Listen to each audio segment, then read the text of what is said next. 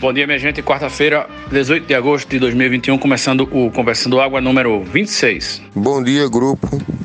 Como sempre acontece, acordei espumando de ódio aqui. Toca a musiquinha aí que tá foda.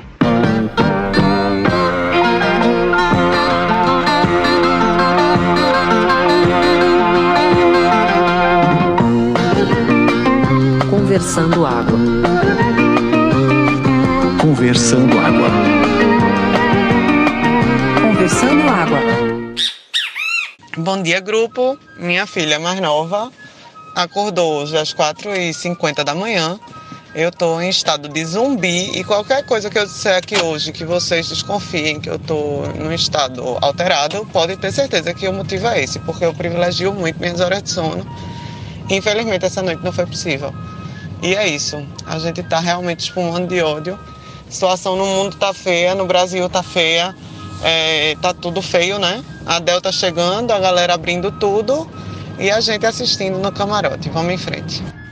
Hoje a gente tem a, a entrega ou não do pedido de impeachment de Alexandre Moraes e, e Barroso, né?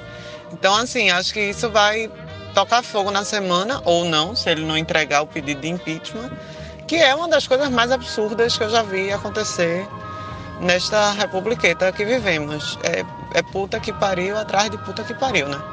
Rapaz, ontem eu tava na estrada e tava uma hora que não tinha rádio nenhuma, só tinha Jovem Pan. E aí eu fiquei ouvindo, né? Até por curiosidade.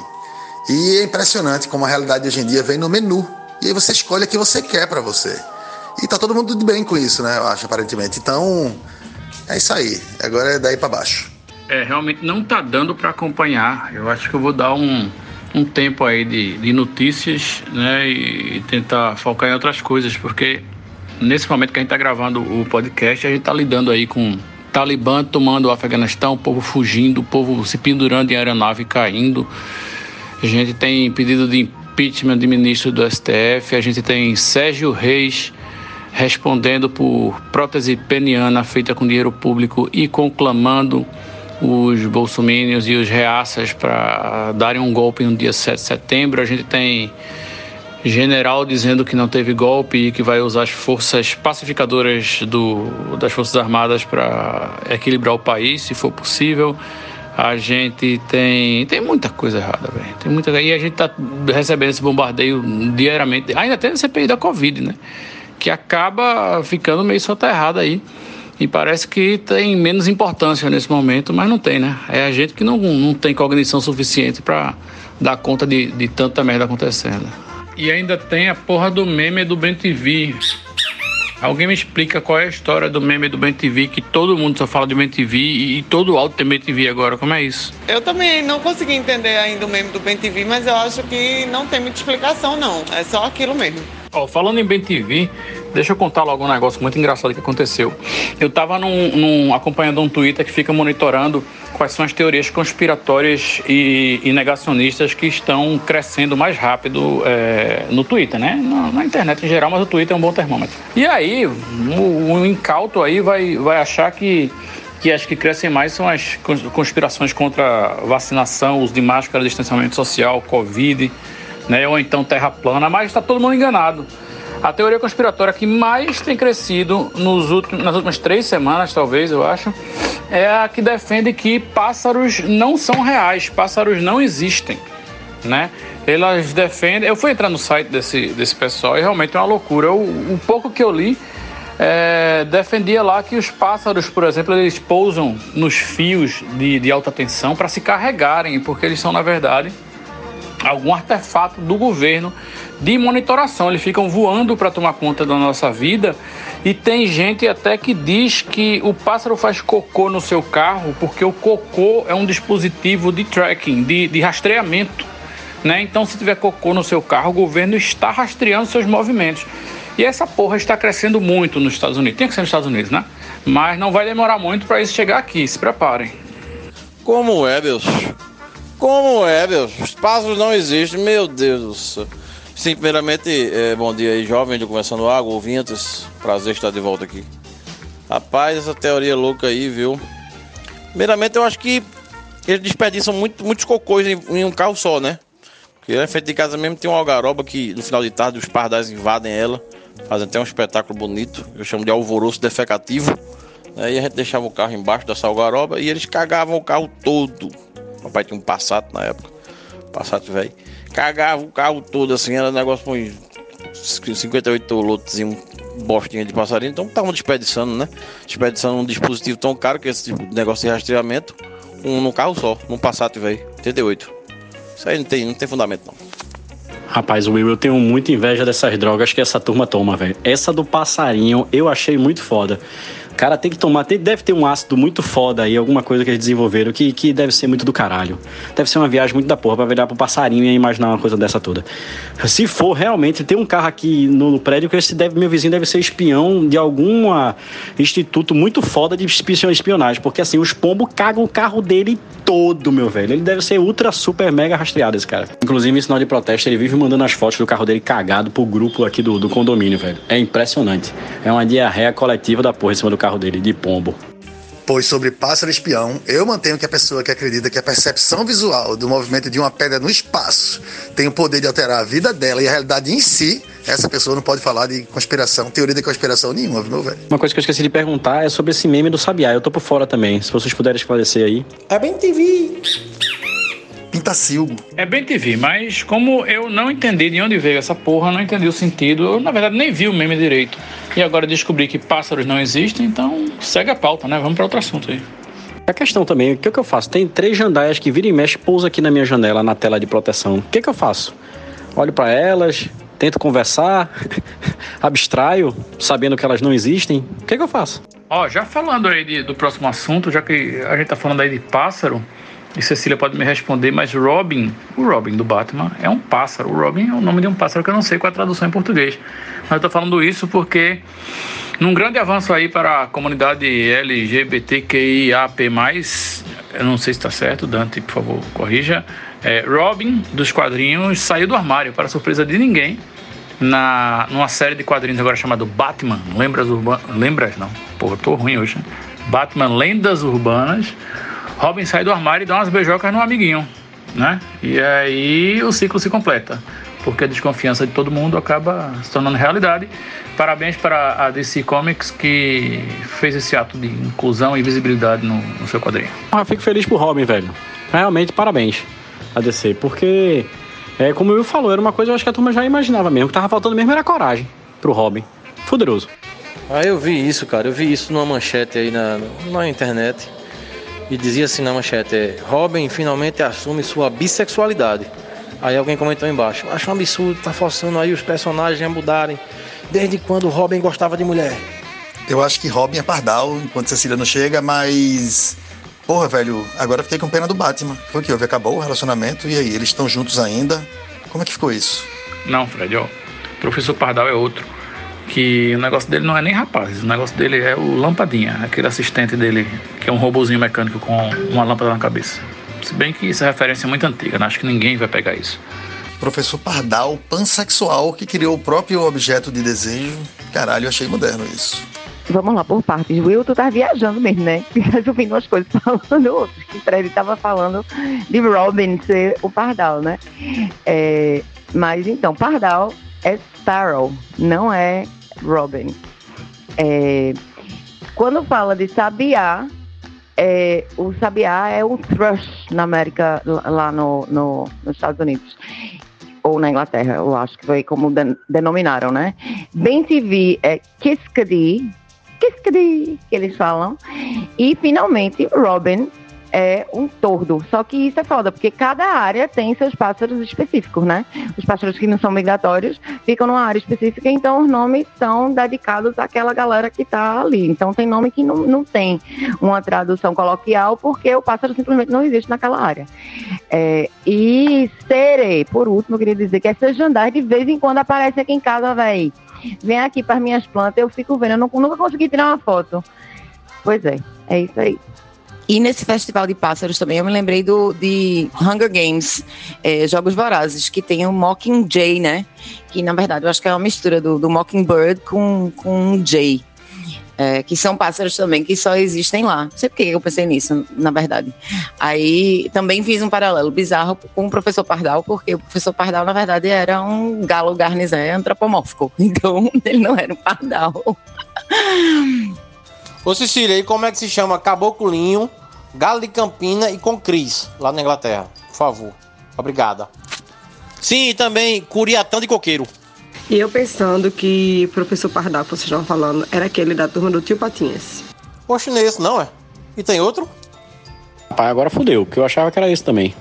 É esse mesmo, Lara, que a gente tava falando. Só que misturou com a conversa de mesa de bar do caralho. Ninguém beba ainda de manhã. e essa doideira. Misturou com o nome dos pássaros. É esse mesmo aí da turma Tio Patinhas. Eu, sinceramente, nem conheço outro, pra ter dúvida. Pato começou a falar um monte de nome doido da porra, que eu achei que era outra coisa que eu tava falando, que era algum outro super-herói aí, Pardal, Sparrow, não sei lá das quantas, da turma do DC.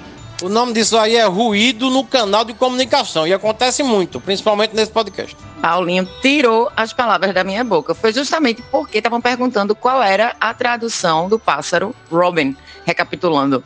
E Robin é tordo. Aí eu fui dar as traduções dos outros nomes que foram levantados, tá ligado? Só que Paulinho, meu filho, Galo de Campina e, e, e Caboclinho e o outro que sobe no, no, no, coqueiro, isso aí eu vou ter que ir na Wikipedia pra catar. E aí provavelmente vai sair pelo nome científico. Inclusive, vocês aí falando Sparrow, eu me lembrei do High Sparrow, que é o, o, o cardeal lá, o, sei lá, o líder religioso de Game of Thrones que também é o mesmo ator que fez o Papa no filme Dois Papas, né? um cara especialista em fazer líderes religiosos, e que morreu recentemente, que é o ator brasileiro Paulo José. Eu espero que você esteja certo. Porra, Will, obrigado. Eu passei o final de semana dizendo que Paulo José era o Sparrow, e mesmo a galera que assistiu Game of Thrones, ninguém sabia quem era o Sparrow. Ah, vá. Quer dizer que a gente só tem que acreditar em Cecília quando ela faz essas traduções todas, porque ela é uma estudiosa, não de pássaros, mas de traduções. E ser fiel, porque se fosse eu inventando esses nomes tudinho aí que ela tá dizendo passarinho, ninguém ia acreditar, por mais que eu fosse estudioso do, do assunto.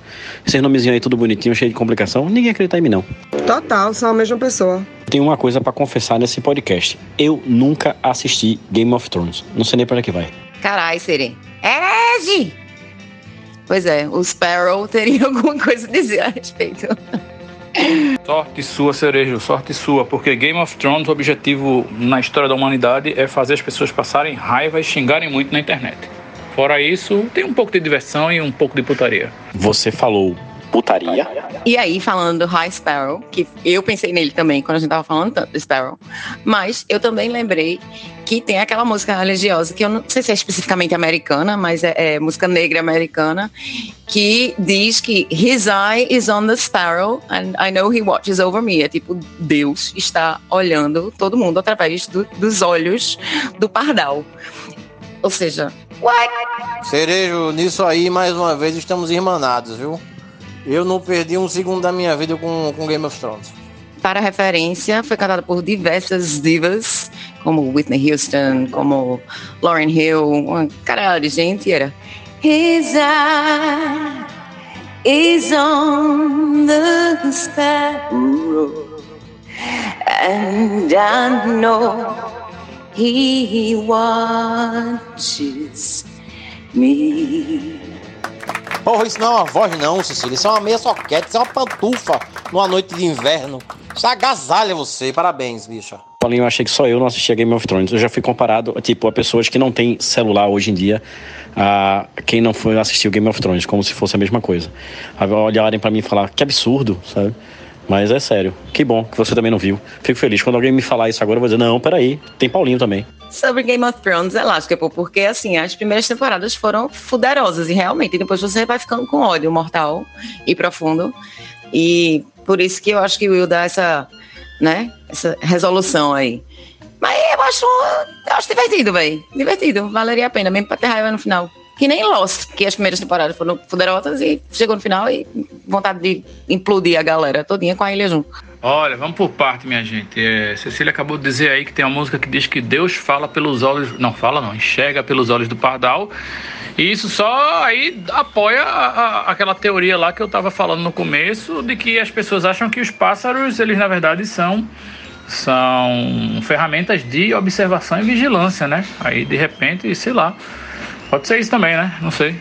Paz, Game of Thrones é como aquele namoro com um psicopata, sabe como é? Que os primeiros anos são massa, mas depois aí é só grito e corrida no final. Então é isso, assim, tem que ver se vale a pena realmente. Eu acho que não vale a pena. Agora não dá para comparar também com, com Lost, velho. Lost, o final não foi lá esses balacobaco, né? Mas também não tinha como ser pela expectativa, mas porra, Game of Thrones, velho, foi uma das três piores coisas que aconteceu na humanidade. Tipo, vai perder pro meteoro e, sei lá, pra Covid. É que Game of Thrones, cara, ele foi a última temporada que foi toda cagada. Era uma temporada, inclusive, que eu me lembro que teve menos episódios. A, a, a HBO queria fazer a temporada com a quantidade tradicional de episódios 10 e os showrunners disseram: não, vamos fazer só 6 aí, nessa pouco a gente não aguenta mais. E, e os episódios eram somente, é, como é que chama aquele negócio? É, fanfic, não, como é? é fanservice. Né? Porque, tipo, eles iam lá no fórum e via, ah, eu quero que, que James Lannister é, pegue Brienne, beleza. Faz um capítulo que eles se pegam depois, quando o cara acorda, o cara faz, não, meu negócio é com Cessa e vou lá defender Cessa e vai-se embora. Entendeu? Ou seja, não adiantou de porra nenhuma. Numa última temporada que você tem tantas coisas para resolver e pra explicar, eles simplesmente tocaram lá caralho e disseram, vamos fazer essa porra desse jeito mesmo e pronto, vamos deixar a menina do dragão maluca aí, toca fogo em tudo e acaba e pronto. Eu tô dando spoiler pra caralho porque é isso mesmo. Agora, Lost realmente também tem os seus problemas e tal, mas eu acho que, que ofendeu menos. Até porque ficou mais diluído, né? Lost teve mais temporadas e cada temporada tinha, sei lá, 26 episódios. Era um negócio louco, praticamente uma novela da Globo. Rapaz, Paulinho e Cereja, estamos todos juntos, porque quando alguém fala Game of Thrones, eu não faço a mais mínima ideia do que seja, a não ser umas propagandas que eu via na TV com a galera que vestia uma roupa meio de viking, ou um negócio meio medieval, ou algo assim. Pronto, é minha única referência. Ah, e era gelado também, ou tinha muito gelo, ou alguma coisa assim. Pronto, morreu aí. Rapaz, o Lost foi uma coisa que eu desisti quando eu vi a quantidade de temporada que tinha, porque para mim nunca ia ser possível encaixar na minha cabeça que aquilo pudesse desdobrar tanto. Apesar das pessoas falarem tanto do desdobramento dela, o que foi acontecendo e tal, eu achava aquilo impossível. A mesma coisa eu sentia com 24 horas. Eu comecei a assistir aquele Jack Bauer, sei lá o quê, e depois quando eu comecei a entender que tinha mais de seis temporadas daquilo e que aquilo ali era praticamente 24 horas é, do dia do cara, realmente, como é que o cara pode ter seis, sete, oito dias como aquele na vida dele? Aí eu desisti. Esse gelado aí não era Frozen, não? Hein? Não, senhor. Era propaganda de Game of Thrones, eu tenho certeza. Frozen eu assisti, já, né? Frozen eu vi. Game of Thrones não. Lost foi uma coisa também que não roubou meu tempo. Obrigada a Deus. Também eu tenho uma dificuldade com essas séries americanas, sabe? Porque eu acho que são ah, tipo uma novela dele, só que a novela dura 5, 6 anos, 7 anos, às vezes mais. Então, se não for uma sitcom, tipo Seinfeld, que é meia horinha de episódio, aquela enquetezinha lá, aí eu não, não perco a paciência mesmo, velho. Não vi Lost, não vi não vi Game of Thrones, não vi um, um, um bocado, um monte. Dessas séries eu só de ter visto Breaking Bad. Breaking Bad eu vi porque envolvia droga e eu curto.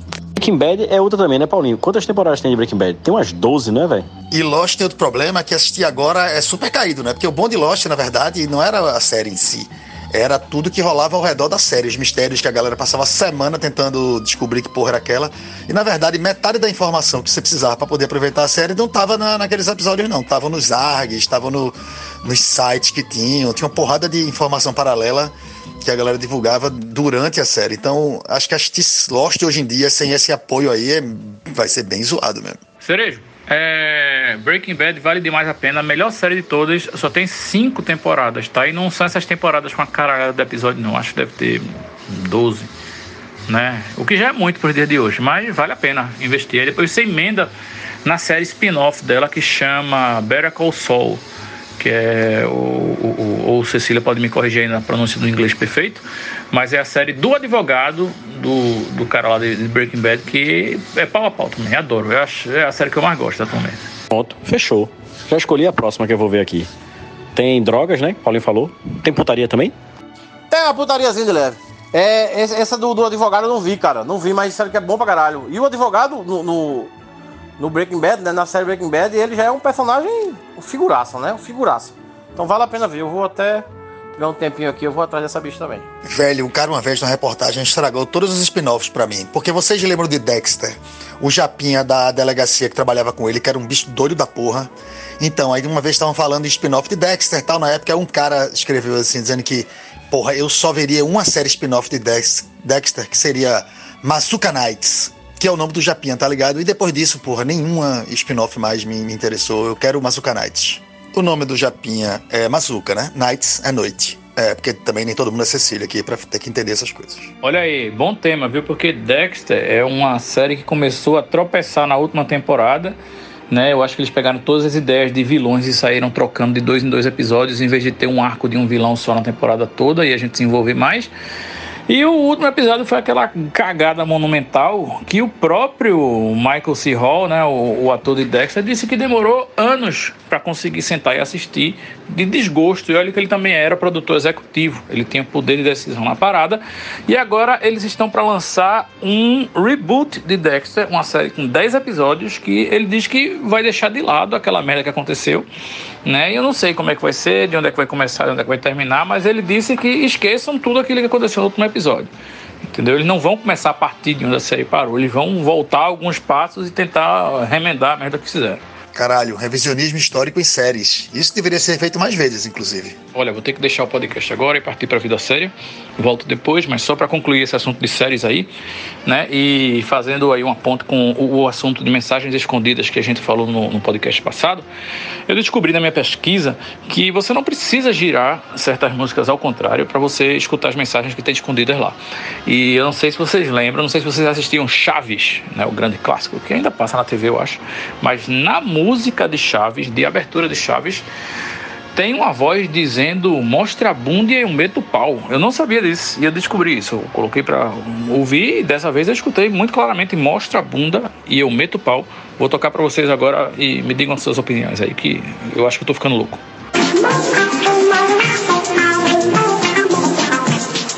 Fudeu com a minha infância agora. Valeu, obrigado. Paulinho, parece que teve uma caralhada de coisa aqui nesse podcast que já fudeu com a tua infância. Putz. É sobre revisionismo histórico de séries. Outra que fez isso foi Will and Grace.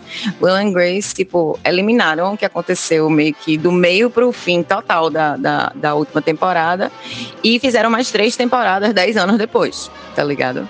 E foi massa. É só você, tipo, deixa pra lá.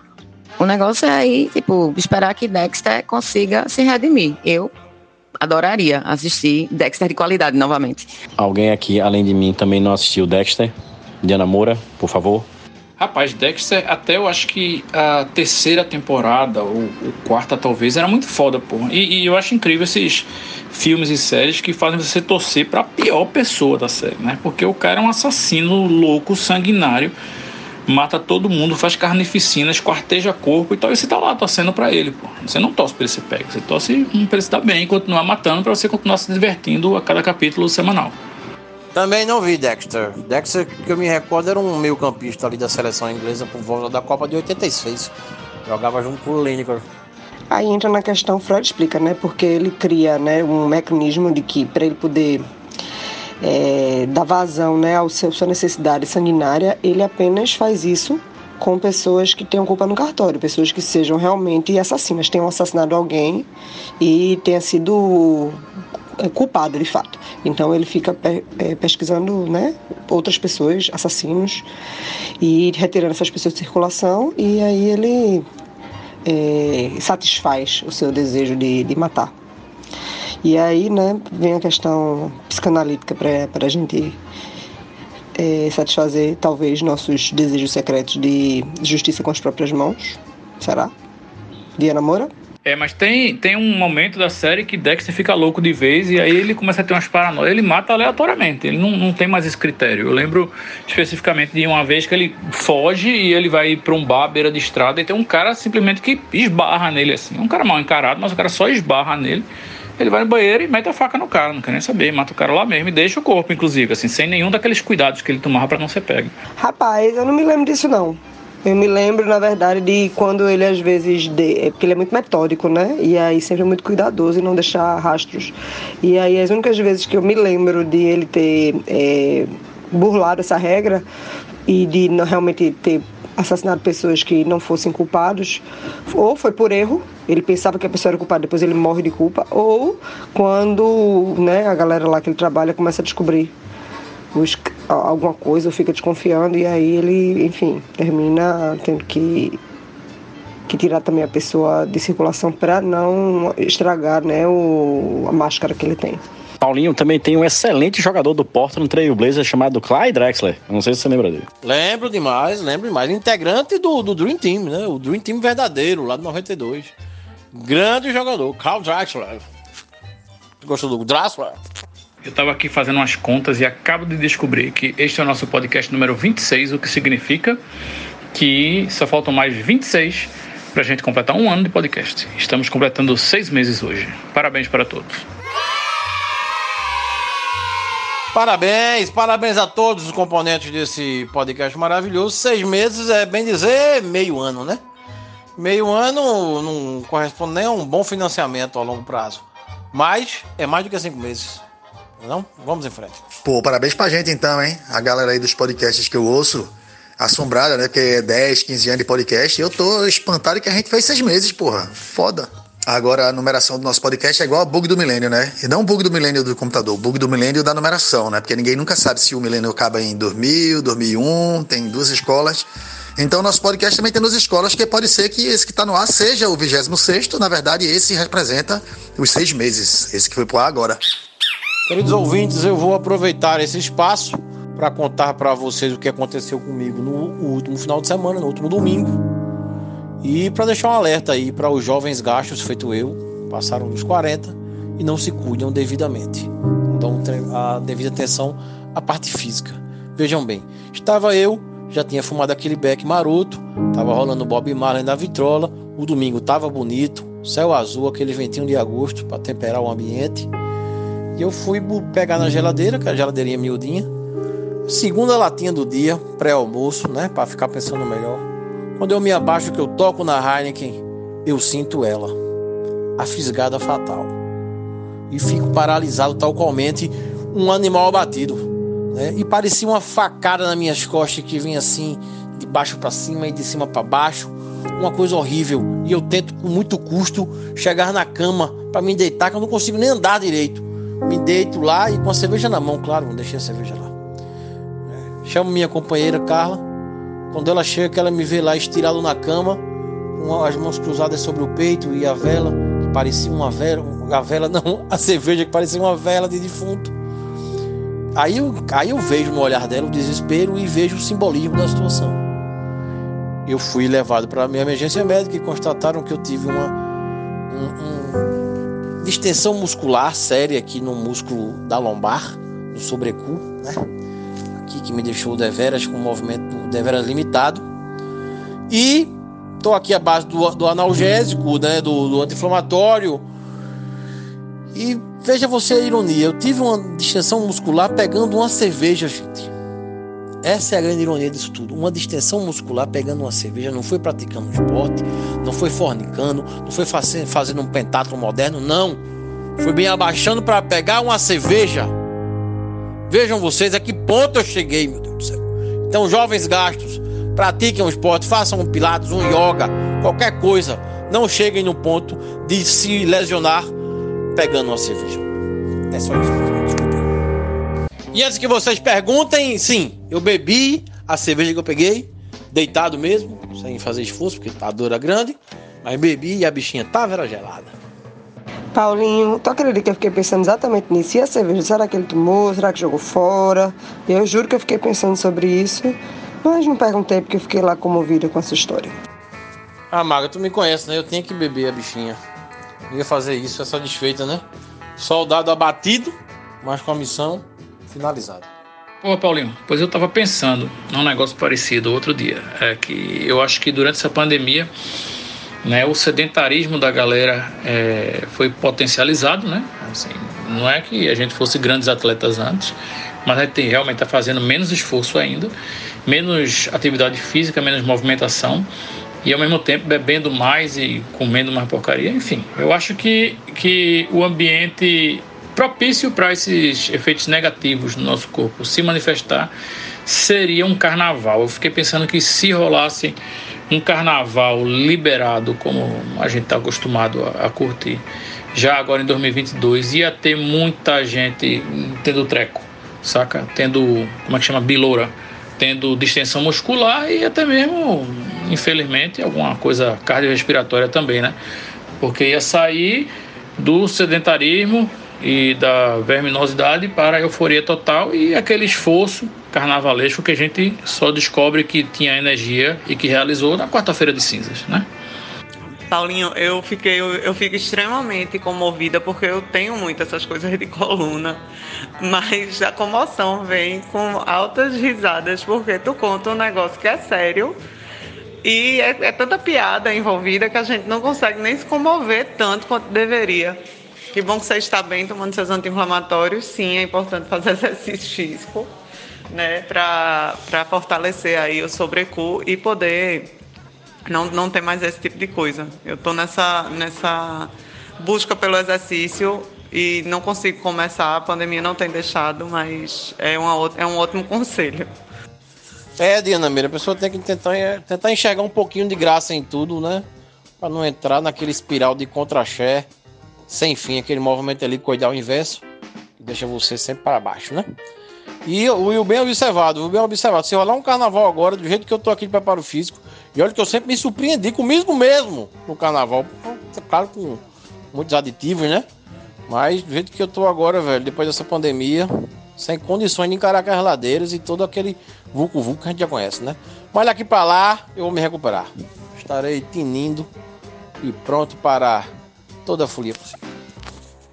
Carai, Paulinho, eu me compadeço, além de rir pra caralho também, obviamente, mas porque eu tinha uns espasmos de sobrecu desse, que, por incrível que parível, eles partiram depois da minha gravidez. Eu passei tempo da porra, que eu não sei se afrouxou, abriu, reajustou o sacro, que eu simplesmente parei de ter, mas depois da pandemia, com essa vinda do carnaval bendita por William, eu tô, tô com essa meda básica então, vamos lá, né? Trabalhar para reverter, não, né? Mas para prevenir.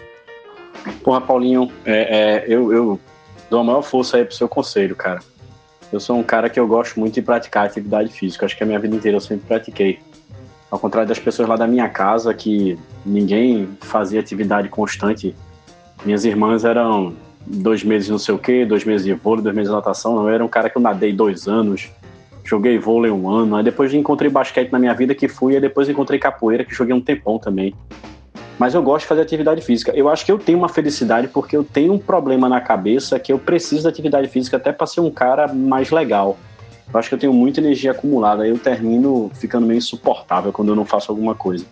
Aí a dica que eu dou para todo mundo hoje em dia é que eu achei a felicidade que eu tinha no futebol e na capoeira no treino funcional que é uma coisa que eu indico para todo mundo que queira começar do zero, que nunca fez nada e tal. Eu indico muito treino funcional. É, Felipe, marido de Dida mesmo, fez uma época até a pandemia chegar e era um cara que era muito assíduo, assim, ele gostava pra caralho. Ele é uma pessoa que eu sinto falta lá no treino. Mas quem sabe um dia aí quando tudo melhorar e tal. Mas eu, é uma coisa que eu indico sempre para todos os meus amigos. Tentem achar uma atividade física que você fique feliz. Com pandemia é foda, mas tenta pelo menos, sei lá, dar uma andadinha, uma agachadinha em casa, fazer alguma coisa que realmente me movimente. Às vezes só um movimento de corpo mesmo para poder soltar essa lombar aí, essa coluna, às vezes, uns movimentos de minhoca já ajuda. É sério, galera, vamos pensar nisso. Até porque pra gente tomar essas cervejas que a gente tanto quer depois de mesa de bar, a gente precisa estar tá vivo, né? E eu não quero ninguém encadeirado ou descadeirado, né, que impeça da gente tomar essa cerveja. Na verdade, as cervejas eu tô tomando, viu? Eu tô tomando muitas. Eu só tô na mesa de bar, mas na mesa de casa, no sofá de casa, na cadeira da varanda, na cadeira da sala, é, enfim.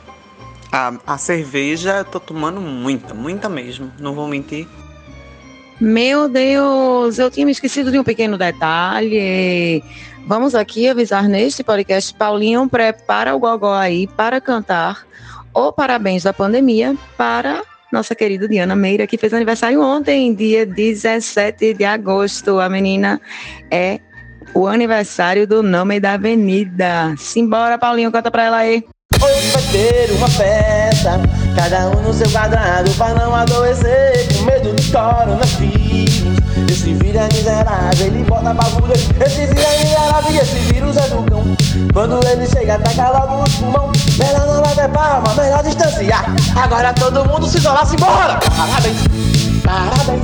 E a festa é a distância, e a festa é pra fuder. Parabéns, parabéns. Cada um no seu quadrado, pra não adoecer. Diana Meira! Viva! Obrigada, meu povo! Adoro comemorações, festas, alegria, parabéns e etc. Beijo, beijo, beijo! Olá, Conversando Água. Eu queria aproveitar esse espaço aqui do nosso podcast para parabenizar todos os ciclistas desse nosso país, que hoje é o Dia Nacional do Ciclista, e dizer que para todos vocês que escutam esse podcast, que pega aquela bicicletinha que está lá pendurada na garagem do seu prédio, da sua casa, naquele ganchinho, que você comprou ela só para andar no domingão na ciclofaixa, pegue ela, coloque ela mais dentro dos hábitos da sua vida, você vai ver que vai muito melhor não pegar trânsito, é, que é muito melhor para a saúde e que vai te fazer bem mais feliz dar uma pedaladinha por aí, viu? Um beijo para todos os ciclistas e vamos em frente. E cuidado que o ônibus vem atrás. Muito bem lembrado, Cerejo. Parabéns ao ciclista, parabéns a quem tem, tem esse hábito maravilhoso aí, que ainda ajuda aí nossa camada de ozônio, porque não fica expelindo aí gás carbônico pelo furico, como os automóveis. E eu quero dizer que eu também, não sou ciclista hoje, mas fui na minha, na minha adolescência, na minha infância, né, mas espero um dia voltar a esse hábito saudável. Eu queria registrar também que eu fui medalha de bronze em 88 no campeonato limoeirense de BMX, na categoria rodinhas. E eu tinha tudo para ter um futuro legal pela frente, mas comecei a fumar derby suave e tomar malto 90 e me perdi um pouco. Eu estou de volta. Pessoal, me explica aí um negócio. Vocês arquivaram o grupo do podcast? Foi feito o dia Namora fez no outro dia aí? Porque tá muito calmo esse negócio, pô. Um dia inteiro vocês não falaram nada, eu tô impressionado. Não que eu esteja achando ruim, é? Por favor, longe de mim. Só quero checar aí para depois a gente não ficar com um programa de 10 minutos e os ouvintes ficarem reclamando. Né? Eu tô sofrendo de AstraZeneca, então tem um motivo. Qual é o de vocês? Eita, caralho, Fred. É, tivesse relação na primeira e na segunda foi. Eu me dei bem, eu não tive com nenhuma das duas. Então, aí estamos aí com uma gama de colaboradores podcastianos já totalmente imunizados, não é? Muito bem. Rapaz, como diria um amigo meu, bom dos efeitos colaterais da vacina é que você sabe que não foi soro, né? Eu tô garantido. Então a gente não tem certeza se esse podcast tá todo vacinado mesmo, não, hein? Brincadeira, beijo. Tá na hora desse podcast aí marcar uma confra de final de ano, ou de final de agosto. Ou quem sabe até um amigo secreto. Deixa aquela menina Delta embora, bicho, porque é muito alvoroço pra pouca segurança. Vamos embora. Vamos marcar esse carnaval aí. Rapaz, a Delta acabou de chegar. Tu acha que ela vai embora tão cedo? Difícil, né, bicho? Mas olha, a notícia boa é que estão dizendo que as vacinas aí, inclusive a Coronavac, essa semana eu vi que tá dando 70% aí de, de proteção contra esta variante em particular. Então, se a Coronavac tá assim, eu presumo que as outras estão daí para melhor. É, eu tô um pouco calada porque não sei se vocês já sabem, mas abriram uma serralheria embaixo da minha janela. Tipo assim, é embaixo mesmo. Se eu me debruçar mais um pouquinho, eu caio nela, ou quase isso. Peraí, calma, mas isso foi uma alegoria para dizer que tá tendo obra ou abriram realmente uma serralheria embaixo da tua janela, Diana? Calma, explica aí. Ficou um pouco difícil a minha vida para contribuir com o podcast, uma vez que tem sempre barulho aqui na minha casa. Abriram uma serralheria embaixo da minha janela. Isso é a coisa mais literal que eu posso, eu posso até usar literalmente, entendeu? Eu sempre sonhei em usar literalmente, literalmente, é este o caso. E agora, depois da minha frase, eu pensei numa coisa. Sabe aquela galera que usa literalmente sem ser literalmente, ou seja, usa errado, né? Porque o único uso correto de literalmente é o uso literal. Eu tô viajando, eu acho que é o excesso de barulho. Caralho, Diana, o dia que quiserem te canonizar, eu vou dizer, pode ir, porque ela continua acreditando no barbudo, mesmo depois de terem botado uma serralheria embaixo da janela dela. Não existe maior fé. Barbudo, que você tá querendo dizer é Lula 3 em 2022? Mas veja só, para mim eu acho que existem níveis de literalmente, não tem não. Se for um literalmente. Caralho, eu não sei explicar. Mas, tipo, você tá fazendo literalmente uma expressão. Então não é literalmente o literal real, mas é literalmente a expressão que denota o real. Tá entendendo? Não, né? Nem eu. Mas, sei lá, vê isso, tu entende? Eu tô sem condições ainda de raciocinar direito. Ah, essa história de usar literalmente, literalmente errado, eu me lembrei de Maria José, uma menina lá de Moeiro que casou com um rapaz chamado José Maria. E ela se encantou com ele porque ele usava a palavra outro sim. Ele usava errado, mas ela nunca descobriu e eles foram felizes para sempre. Só tem um barbudo, Diana. Lula 13, 2022. Uhul! Paulinho, eu sou uma pessoa que eu facilmente me apaixonaria por alguém por usar uma palavra que eu achasse linda. Mas antes eu ia procurar no dicionário para saber se a pessoa estava usando corretamente. Sou dessas. Diana da Polícia da Gramática. Meu Deus! Meu Deus! Pois pra mim a língua é que nem bicho silvestre. Tem que criar solto. E agora eu me lembrei do grande poeta cearense Falcão, que dizia assim: E até que o professor Pasquale, ao contrário, me prove, você é a letra X da palavra love. Olha, eu sou uma pessoa que tem um preconceito linguístico, eu não vou mentir. Eu odeio pessoas que dizem, por exemplo, quer que eu pego o café para você? Quer que eu atendo o telefone para você? Quer que eu ligo para você mais tarde? Isso me dá assim nos nervos, eu fico para matar um. A verdade é essa, não posso mentir isso, né? A gente tem que admitir os próprios defeitos. Adorei. Aliás, eu amo Falcão, Paulinho. Amo, me divirto horrores. Eu sigo ele no Twitter e eu acho ele incrível. Então somos dois, viu, Diana Moura? Porque eu sou um fã declarado de Falcão.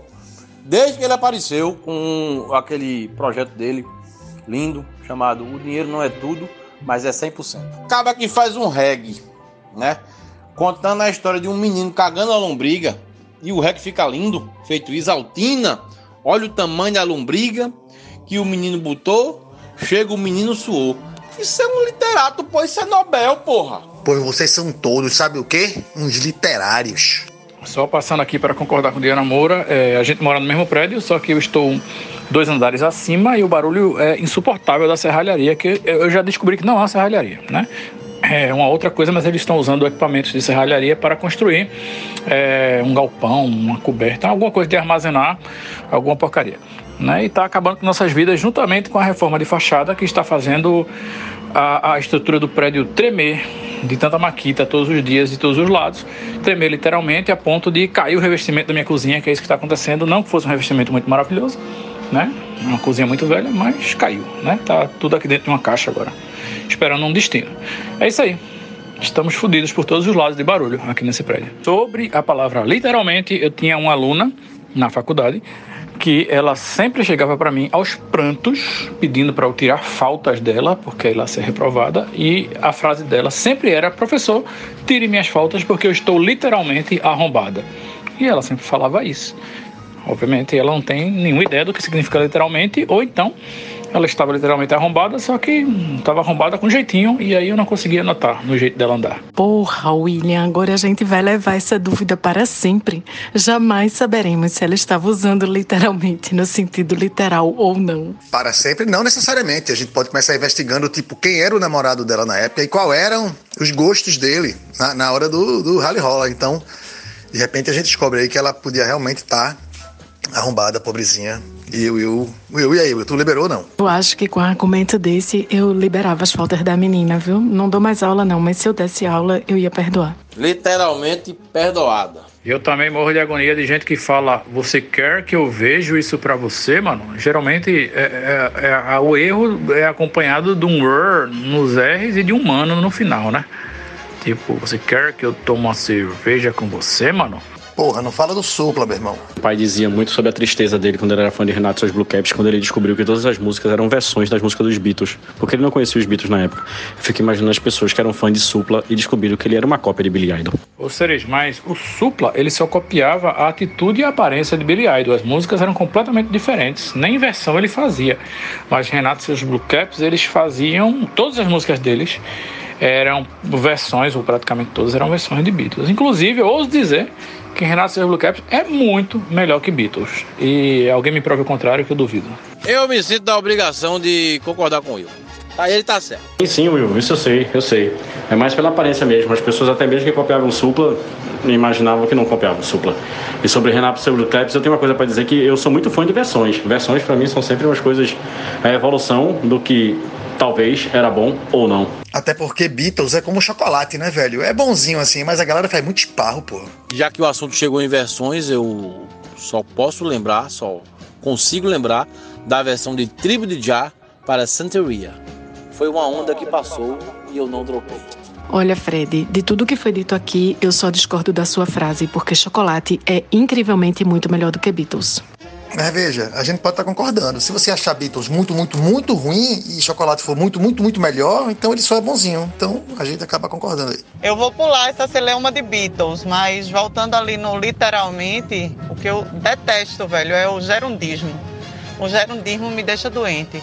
Eu vou estar marcando a reunião, para mim é o fim de todas as picadas. É, Diana, nesse caso eu vou ter que concordar, porque realmente tudo tem limite. E gerundismo tá bem além desse limite. Eu gosto muito de Beatles. Tenho todos os discos dos Beatles. Vou guardar os discos dos Beatles para dar para meu filho para ver se ele gosta de Beatles. Eu gosto de Beatles. Mas chocolate, literalmente, é foda. Eu sou de tribo de Já. Eu já fui para um show no, no Circo Maluco Beleza de tribo de Já. E eu presenciei uma coisa muito interessante lá, porque teve um tiroteio na plateia. E eu vi cego em tiroteio. Olha, eu aqui, chegando em casa, dois caras numa bicicleta com a bandeira vermelha. Olha, campanha Lula 2022. As duas bandeiras, Lula livre. Véi, Lula não já tá livre, não? Duda, eu, Duda, eu vi esse cara, velho. Eu vi esse cara no Mercado de Casa Amarela ontem. Eu tava comprando queijo lá, ele tava lá com a bicicleta dele, estacionada perto da minha a bandeira Lula livre. Eu vi. Gostei. Ah, eu já passei na 17 de agosto, essa hora também tava tendo uma mini bicicletada de um monte de gente, todo mundo carregando coisa vermelha. E aí depois eles chegaram lá na Praça de Casa Forte, que essa hora sempre tem uma galera ali na esquina do movimento Lula Livre ali. Esse ainda está lá, mas lá na Praça de Casa Forte tem o Comitê Lula Livre, né? Não sei se ainda está, mas que tinha, tinha. Mas minha gente, eu não tô achando incrível não, porque essa galera do PT sempre esteve realmente aqui em Casa Forte na praça e eles estão muitas vezes às seis da noite ali, fazendo um piquetezinho, uma galera que é já fixa, digamos assim. Minha questão é, vamos mudar a bandeira? Lula já está livre, certo? Ou tem algum processo sendo julgado hoje que eu não estou sabendo em relação a isso? Alguma questão que ainda está aí correndo o que é hoje e eu tô voando nessa história, né? Pode ser, né? Não sei. O que pode ser da bandeira dele, dele tá usando mais frequentemente, é o fato de Lula estar tá pelo Nordeste, né? Viajando e tal. Pode ser esse o motivo. Bem, eu se eu fosse a galera de Lula livre, trocaria a bandeira, até porque ficar lembrando que ele já esteve preso não é bom para a campanha de Lula. Ah, minha gente, eu telefonei lá pro pessoal do movimento e eles disseram que eles continuam usando o, o, Lula livre, porque agora é Lula livre o Brasil de Bolsonaro, entendeu? É livre do verbo livrar, rapaz. No caso, a gente devia estar tá apelando para Deus mesmo, no caso, viu? Porque só Lula acho que não vai ser suficiente, não. Olha só, não acho que vai ter muito efeito aí apelar para Deus na altura dessas não, porque assim, até onde eu sei, ele estava plenamente onisciente, onipresente e onipotente em 2018, viu a merda cobrir e tá nem aí, entendeu? Por que, que a gente vai chamar uma pessoa dessa agora para tentar dar jeito? Porra, foda-se, continue lá, velho, na sua. Não ajudou antes, não, por que é que vai ajudar agora? O que eu acho é que Deus está sobrecarregado, porque as velhinhas beatas, todas elas ficam rezando para que os netinhos façam prova boa de matemática. Aí é foda, é muito netinho fazendo prova de matemática para se dar bem, entendeu? Deve ter uma fila imensa de gente para Deus ajudar. E aí, outros coitados, tipo os pobres, os desamparados, né, os judeus no nazismo, a galera vítima de tragédias naturais, todo mundo fica no fim da fila, não sei porquê. Isso que o Will falou me deixou pensando uma coisa que eu, que eu vi hoje na rua e até comentar aqui com vocês. Hoje eu vi um carro bem bonito desses da Chevrolet, que parece um, uma nave espacial, e atrás dele tinha um adesivo bem grande dizendo Jesus Cristo está voltando. Eu já vi isso em outros cantos, vocês já devem ter visto também. A minha pergunta é: ele vai votar em quem se ele voltar? Se ele voltar ano que vem? Quando eu vejo isso, eu acho que a pergunta é muito mais complexa. Porque eu acho que Jesus Cristo, depois que ele, ele ressuscitou e subiu aos céus, ele ainda não chegou no lugar que ele queria chegar. Faz dois mil anos que ele está subindo, subindo, subindo, subindo e não chega. Esse Jesus Cristo está voltando. É isso aí. Tipo, é, ele está voltando para onde, de onde ele veio, entendeu? Quando ele veio para a Terra e não chegou lá ainda. Então, assim, ele tá, não tá voltando pra Terra, ele tá voltando para lá, entendeu?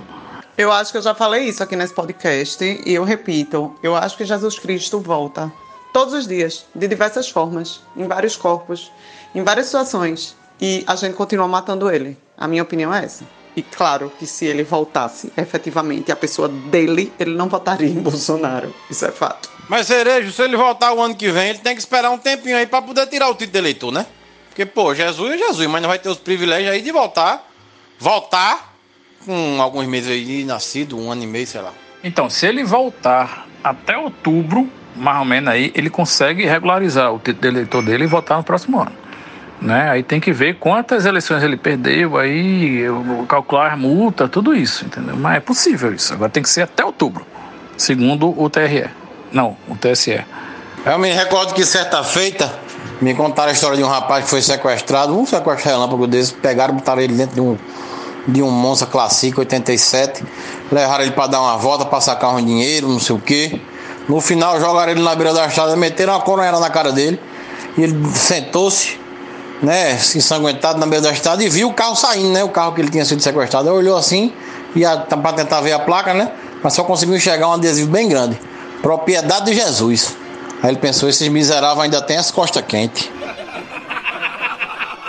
Bom dia, minha gente. Pelo menos por enquanto, a gente não sabe se o dia vai ser bom até o final. Mas hoje é sexta, dia de dicas, e eu vou mandar uma dica aqui que mais uma vez eu gravei durante a semana, porque eu gosto de dica fresquinha assim. Terminei de assistir o bagulho, eu já gravo um áudio no calor da emoção e mando para vocês, né? Vocês estão sentindo isso, né? No meu conteúdo. Então lá vai, áudio gravado anteriormente sobre a dica dessa semana. Bom dia para todos. Minha dica da semana, que eu estou gravando no meio da semana e deixando salva para só soltar na sexta-feira, claro que eu não sou besta, é um canal no YouTube chamado Business Insider. Apesar de ser um, um, um, canal de notícias, negócios, eles têm uma série muito boa chamada Por que, que as coisas são tão caras? Né? E vai de, de, tem todo tipo de coisa. Tem um certo tipo de, de, de caranguejo da Sibéria, explica por que é tão caro né? e mostra como é que ele é capturado e preparado. Mas também tem pianos Steinway, tem câmeras Hasselblad, tem por que, é que as facas de sushi chinês originais são tão caras e assim por diante. E é muito massa você ver como é que os caras pegam matéria-prima e qual o processo de, de, de, fabricação das coisas. E, enfim, obviamente que eles não falam que a gente é um, um povo fodido que o, o, dólar não permite comprar nada. Mas são coisas que são caras para qualquer cidadão do mundo. Então tem por que, que um Rolls Royce é caro, sabe? E, enfim. Não passando pano para os fabricantes, né? Mas é muito massa ver esse processo. Muito bom isso aí, muito bom. Na verdade, uma coisa que o YouTube me ensinou é por que, que o artesanato é tão caro na maioria das vezes, né? Na verdade, eu comecei a achar artesanato barato, porque que negócio para trabalho da porra pra fazer qualquer coisa que você fazer de artesanato, bicho, é o trabalho da porra. E eu vou sempre agora pagar o dobro. Eu digo, não, toma aqui o dobro, porque puta que pariu, viu? Cara, eu super vou atrás disso, que eu acho o máximo. É, porque é indústria do luxo, né? É outra categoria, outra parada. E só para fazer um nitpick que me deu um, um, um, uma agoniazinha assim, as facas originais de sushi japonesas, não? Porque aí eu acho que os nossos ouvintes vão ouvir também, vão, alguns deles devem ter um toquezinho como eu, só para colocar as coisas no seu devido lugar. E eu falei o quê? Chinesas. Mas o sushi é originalmente chinês, é, então existe uma possibilidade de o Will estar tá certo aí. E eu sei disso porque eu errei essa pergunta no Master da Vida e isso raramente acontece, então justamente por isso ficou marcado. Olha, depois da mistura do Brasil com o Egito, a mistura do, do, do Japão com a China é um negócio irrisório. Entendeu? Vocês estão se atentando a muitos detalhes aí. Por isso que eu perguntei, eu não sei se eu, tô, se eu tava, né? Quem sabe se a faca original de sushi é chinesa. É uma pergunta real, oficial. E Will nem vem que não tem, vice que tu foi quem me apresentasse lá no passado muito distante a um site que se dedicava exclusivamente a procurar nitpicks, no caso, erros de continuidade, tipo, boom entrando na cena, é, a galera dublê é, aparecendo no lugar do ator, não sei o que, na internet. Tu gostava que só a bexiga lixa disso, então vamos nessa. Inclusive, eu procurei esse site é, pra ver ver se ele ainda existia, o do passado distante, e implodiu. Acho que agora virou coisa de BuzzFeed e Reddit. Eu tava aqui pensando que, inclusive, você assistia uma coisa digamos, pela primeira vez e ficar objetivamente procurando erros, né? Erros de plot, erros de coisa, é, é, é retoma aquela conversa que Fred e Dante tiveram sobre a, a porta da geladeira, né? Abrir, sei lá, eu nem lembro qual era, a teoria da geladeira, de você pensar numa coisa do filme depois uh, e o filme ficar com você. Mas eu, como sou uma pessoa que sempre gostei de assistir coisas novamente e coisas grandes e blockbusters e filmes que são é, muito de referência, eu sempre gostei de procurar, tipo, Easter easter eggs, né? Que são as surpresinhas que tem, por exemplo, no Senhor dos Anéis. Peter Jackson, o diretor, aparece em todos os três filmes. E às vezes esses erros, assim, que são meio bizarros, como a famosa, sei lá, vacina tríplice que a menina de Ben-Hur não maquiaram no braço dela É, ou também o famoso copo do Starbucks que apareceu no meio de uma cena de, de, de Game of Thrones, tá ligado? Tem umas coisas que são assim, eu, eu me divirto depois, mas tipo, só ficar procurando erro é uma bosta. Ô Cecílio, sabe que essa semana eu vi uma propaganda do Itaú que eu fiquei reparando no erro desse aí. É uma propaganda que tem, que tem duas atrizes conversando assim. Uma é mais jovem, que é, diz que é game, trabalha com game e tal. E fica conversando sobre. Sei lá, pra chegar no banco assim a conversa delas. E elas estão comendo um hambúrguer e você nota quando corta pra uma atriz e volta pra outra que o hambúrguer mudou. Tem hora que o hambúrguer é uma carne grossa, tem hora que volta o hambúrguer é uma carne bem fininha, sabe? Liga pra aí, que povo fuleiro da porra, não sabe nem fazer uma propaganda direito. Pô, ainda bem que eu não uso esse banco. Ixi, eu tô lascada porque eu uso. Pois é, justamente. E um outro errinho famoso desse é em Pretty Woman, uma linda mulher com Julia Roberts, que ela tá tomando café da manhã e conversando com Richard Gere. Aí ela tá com uma panqueca na mão. Não, acho que é o contrário. Ela tá com um croissant na mão, aí corta pra ele e quando volta a cena pra ela, tá a panqueca na mão. Ela, com a mordida dada, tá ligado? É isso. E aí, agora, para satisfazer o meu próprio toque é, e me corrigir, não sou como uma pergunta, o que eu falei quando perguntei a história das facas de sushi. De fato, sou como uma correção, apesar de ter um não no final. Era aquela, né, perguntinha para saber mais ou menos se, mas já presumindo que eu estava certa. Só que sim, factualmente, é, Fred está corretíssimo. O sushi é originário da Malásia, é, da, né, Ásia e depois foi para a China e depois que foi chegar no Japão. No entanto, de fato, foram os japoneses que aperfeiçoaram as facas. Então, as facas são japonesas. Inclusive, uma das mais caras do mundo custa cerca de 7 mil dólares. Meu Deus, passarás, viu, senhor? Se eu morrer com uma facada de uma, uma faca dessa é até um orgulho, né? Se eu morre feliz. É, rapaz, você lembra daquele dilema que tinha na década de 90? se as facas guinso conseguiam cortar as meias vivarina, né? Que as facas guinso é aquela faca que passava na TV que cortava tudo, né? Cortava pedaços de, de pedra e lata, e lata de lixo e, e, e ossos humanos. E, a, e as meias já eram uma meia que você não rasgava de jeito nenhum, né? Você podia passar motosserra que não rasgava. Aí o, o grande duelo era as facas guinso. Consegue cortar as meias vivarinas? Ninguém hoje, até hoje, conseguiu responder isso. E nem se tostino vende mais porque é fresquinho ou é fresquinho porque vende mais.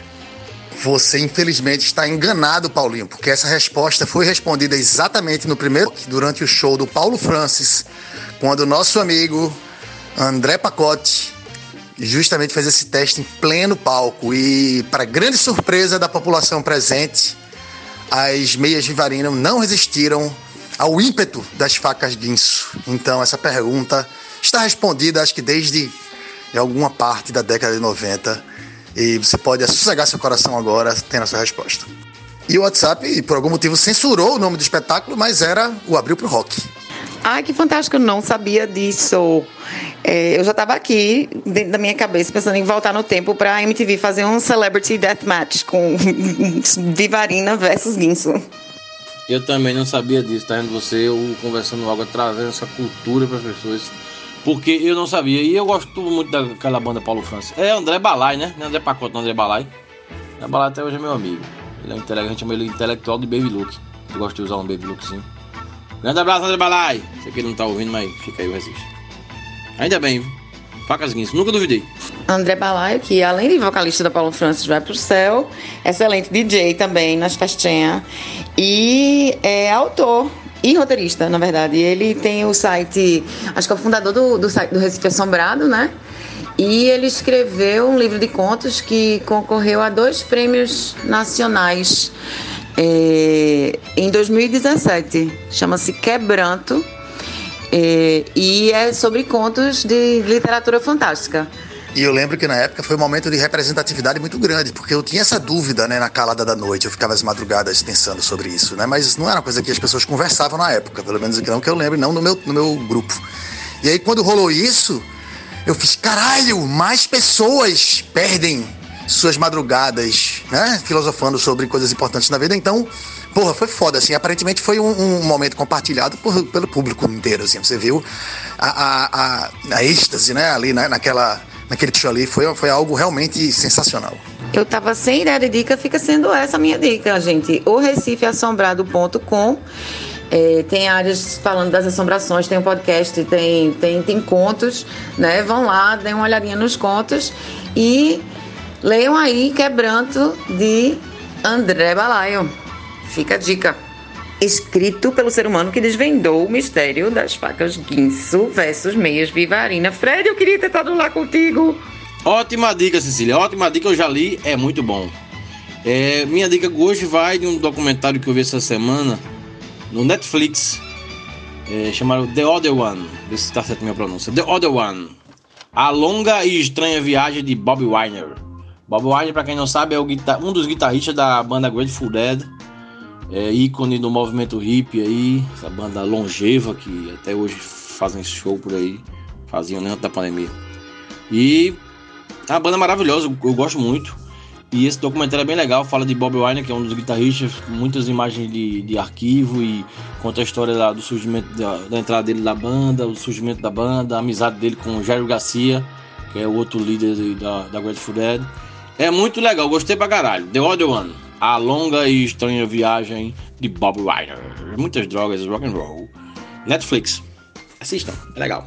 E para compensar a dica da semana passada, que aparentemente tem gente tentando entender até agora, sem muito sucesso, eu ia dar uma dica simples essa semana, super simples, tipo, beba água. Mas eu não preciso dessa dica, né? Porque a natureza e a evolução passaram literalmente bilhões de anos é, aperfeiçoando um sistema é, muito bom de dizer para quando você precisa tomar água. Então é só você se ligar, né, né, né, nesse sistema, nessa, nesse alerta, que é muito importante, chama-se sede. Se você tiver sede, você beba água. Se você não tiver sede, provavelmente você não está precisando assim de tanta água, até porque uma bolacha creme crack, né, ela é metade de água, assim, sei lá. Então você bebe muita água já durante o dia, cuidado para não se intoxicar. Beijo, essa é a minha dica, não se intoxique bebendo muita água. Eita, Paulinho, é, eu não sei se aparece ele no documentário, inclusive eu vou assistir. Fiquei interessadíssima aqui, mas tem um cara chamado John Perry Barlow, que ele era amigo super próximo de, de Bob Weir. E ele se tornou, mais pra frente, um dos caras que escrevia letras pro Grateful Dead. E esse cara também foi assim, tipo, um mega ativista da internet e tal, e visitou o Brasil em 2003 para fazer e fez parceria com o Gilberto Gil, inclusive, etc. E esse cara também conheceu o nosso Recife e Olinda. É, e um cara absolutamente fantástico, assim, com história impressionante. Infelizmente, ele faleceu em 2018, mas ele esteve aqui, participou do nosso Porto Musical, um gênio, ideias maravilhosas, assim. É, também vale dar uma sacada na biografia de John Perry Barlow. Muito massa. E eu vou assistir o documentário. E também vou beber água, Fred.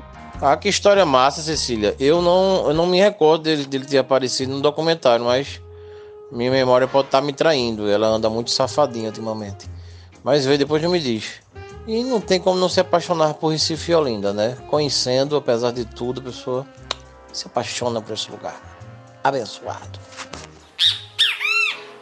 Eu não vim aqui para atiçar discórdia no coração de ninguém, mas eu quero dizer que eu também estava nesse show de, que Fred presenciou, do Paulo Francis Vai para o Céu, no Abril para o Rock, e eu duvido que aquela meia fosse Vivarina de verdade. Só digo isso. Pois a discórdia está devidamente atiçada e eu duvido que aquelas facas fossem isso de verdade também. Fraude, fraude de balaio.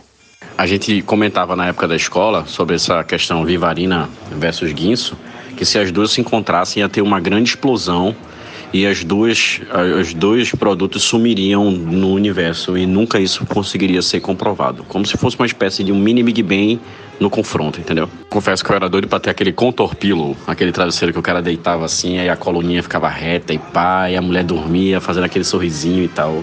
Contorpilo eu, eu quis ter. Ligue 011 1406. Minha dica da semana vai para uma série de filmes da Netflix chamado Untold, que se trata de uma série de documentários sobre alguns pontos do esporte americano, onde aconteceram fatos que impactaram muito com as ligas, com as pessoas, é, em vários formatos, seja numa briga, seja numa discussão com o treinador, seja numa questão psicológica do esporte, seja uma forma como o esporte era tratado em relação ao público. É, me chamou a atenção É, a primeira, claro, porque se trata de, uma, de um episódio que aconteceu em 2004 com dois times de basquete da NBA, que é o Indiana Pacers e o Detroit Pistons, que é uma briga que ficou muito famosa porque cabeças realmente voaram é, nas organizações da NBA por causa desse, desse combate. Envolveu plateia e tal. É, é, um, é um, uma passagem bem interessante. E a série de filmes trata exatamente em pegar um pouco desses episódios e contar o lado A e o lado B dele. É bem interessante, eu gostei. Untold, na Netflix.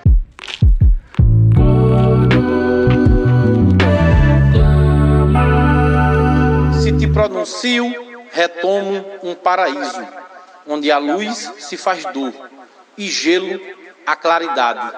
Se te pronuncio, é esplendor a treva, e as sombras ao redor são turquesas e sóis, depois de um mar de perdas.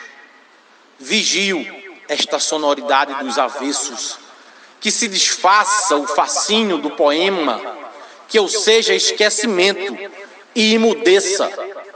Hilda Hilst. Gente, vamos agora de recadinho do ouvinte diretamente de Portugal. Vamos escutar. Recadinho do ouvinte. Primeiramente, eu queria dizer que esse é o melhor podcast que já foi lançado na história do universo. Realmente sou muito fã de vocês.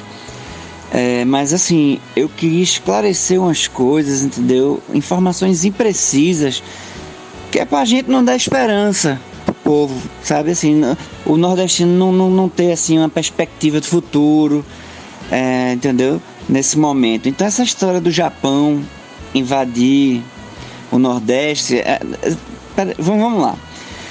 Primeiro que assim, tsunami não é nada, pô. Que, é que a gente tem no Brasil? É muito pior. Ah, não, mas Godzilla. Mas tem Jaspion, porra. Tem Jiraya que resolve a porra toda. Tá ligado? Isso a gente não tem no Brasil. Tá ligado? Tem terremoto, mas o prédio é preparado. O metrô é trem-bala. O horário de trabalho ia ser foda, porque isso aqui nessas Olimpíadas tava todo mundo fudido pra trabalhar. Ia ter que sair pra noite de dia, o dia ia ser noite. Não pelo menos também isso ia confundir os terraplanistas, que ia ser uma beleza. Agora, o pau grande que os japoneses nordestinos iam ter, isso aí ninguém fala também, né? Mas é, é, a mensagem foi só para falar que, infelizmente, se tem um país que não tem como invadir o Brasil, é o Japão, porque eles não têm exército desde a Segunda Guerra Mundial. Então, assim, é, é melhor a gente desistir mesmo dessa ideia, até porque o exército que defende o Japão é o americano que já tomou conta também do Brasil. Então, vamos seguir nessa desesperança mesmo, que a gente tá aí. É isso aí, galera. Bola pra frente. Excelente recado, mas me esclareçam aí. Ele falou que o pau do nordestino é maior que o japonês. Como é que é isso? um beijo, Tiago. Que bom alegrar seus dias, meu querido. Saudades de você por aqui. Eu poderia perguntar, né? Quando é que você vem por aqui? Mas enfim, fica, fica aí que eu sei que você tá melhor onde você tá. Que excelente depoimento, viu? Que raciocínio, que coisa fantástica. Will, sobre a questão do pau, eu acho que o que ele queria dizer é que se, se juntasse na invasão e juntasse pau do nordestino com pau japonês, eu acho que a gente sairia perdendo. Não foi essa não a análise dele. O que eu quero dizer são futuras miscigenações de paus nordestinos e paus japoneses. Aí ia tudo virar hashi. Tô brincando. Eu não tô acreditando que vocês vão dar uma de presidente da República e fazer essa piadinha dos infernos, não. Eu não estou acreditando que vocês vão se rebaixar nesse nível, entenderam? Até porque miscigenação de pau, eu acho que é uma categoria lá no Pornhub, não tem isso não? Ô, Diana, eu realmente eu pensei nisso, assim, poderia parecer essa piadinha e tal, fiquei muito sem graça, mas é porque tinha um assunto aí no meio do caminho que eu não entendi direito quando ele falou de pau, né? Mas já está esclarecido. Não foi piadinha do presidente, não. Gostei bastante aí da mensagem do nosso querido ouvinte, né? Visto que é uma pessoa que tem o um perfil aqui do podcast, né? Pessoa que é entusiasta, cheia de esperança, né? Coração aberto. E mentiroso, né? Mentiroso porque falou que o podcast é o melhor podcast do mundo todo. Vamos e, vamos e convenhamos, né? Pelo amor de Deus. Força barra não, querido ouvinte. Que é isso, Paulinho? A gente mente que só que o ouvinte não pode mentir. Ainda mais quando essa mentira é feita com amor e para nos defender, eu sou totalmente mentiras sinceras me interessam, eu sou a favor dessa mentira. Não, mas foi justamente isso que eu disse. O, o ouvinte tem o nosso perfil. E mentiroso também, assim como nós, né? Sou advogado, gente. Se eu não conseguisse mentir, eu fazer o que da minha vida? Tem uma letra de Sérgio Sampaio, grande SS. Ele fala assim: Eu que sou filho de um pai teimoso, descobri maravilhado que sou mentiroso. E aí? Alguém tem mais alguma coisa para dizer nesse podcast? Então acabou-se esse caralho.